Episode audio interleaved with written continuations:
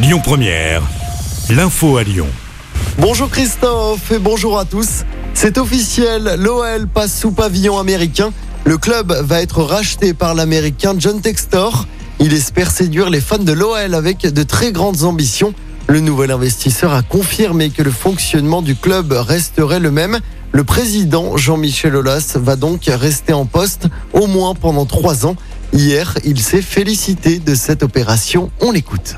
On est en train de prendre une dimension. On sait que l'année dernière, euh, enfin pas la saison qui vient de se terminer, mais la saison d'avant, on était champion d'automne, donc il n'y avait pas non plus euh, un écart conséquent. Aujourd'hui, euh, on va avoir plus de moyens pour recruter.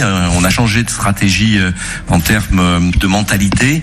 Oui, on va concurrencer le PSG et les autres le plus rapidement possible. Chaque année, je sais pas, mais en tout cas, l'objectif, c'est de revenir au plus haut niveau dans le championnat.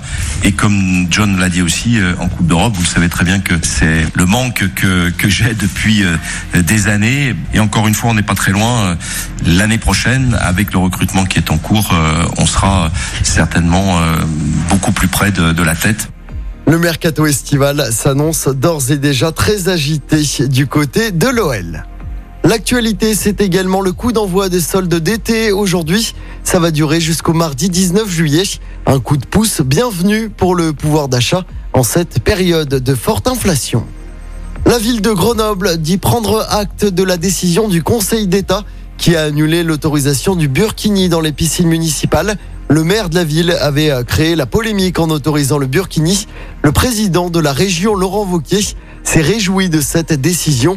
Le Conseil d'État remet les choses dans l'ordre face au séparatisme du maire de Grenoble et aux militants de l'islam politique. Fin de citation. Un agent de la ville de Lyon et son frère condamnés. Ils étaient jugés hier pour avoir diffusé les images de la mort de Johanna, captées par les caméras de vidéosurveillance. Cette jeune fille avait été mortellement fauchée par un bus en 2019 alors qu'elle traversait rue de la République en centre-ville. Les deux frères ont été condamnés à 10 et 6 mois de prison avec sursis. Ils devront également indemniser la maman de la victime. En sport du basket avec un match à qui tout double ce soir pour l'Asvel en finale du championnat.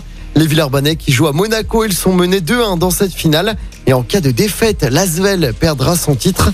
Coup d'envoi du match à 20h30. Et puis le Lyonnais Bastien, grand gagnant de Colanta. La finale, c'était hier soir sur TF1. Le cordiste s'est imposé aux côtés de François. Et oui, particularité cette année, il y a deux vainqueurs. Ils se partagent donc les 100 000 euros. Écoutez votre radio Lyon Première en direct sur l'application Lyon Première, lyonpremière.fr et bien sûr à Lyon sur 90.2 FM et en DAB+. Lyon Première